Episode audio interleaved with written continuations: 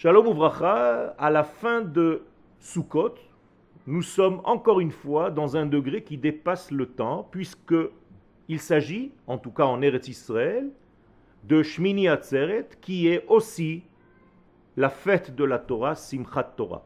C'est-à-dire c'est un seul jour, et non pas comme à l'extérieur d'Israël, où il y a un jour de Shmini Atzeret et un autre jour de Simchat Torah.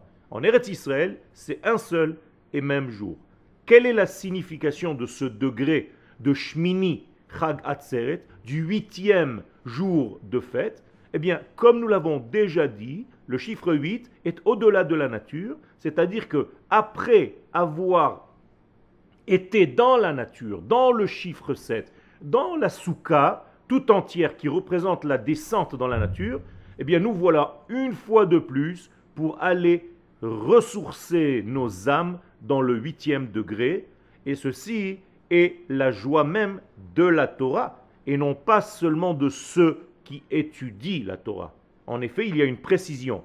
Il s'agit de Simchat Torah, c'est-à-dire de la Simcha de la Torah, et non pas des hommes qui étudient la Torah.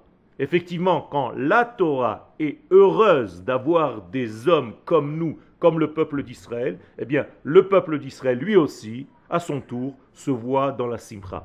Chak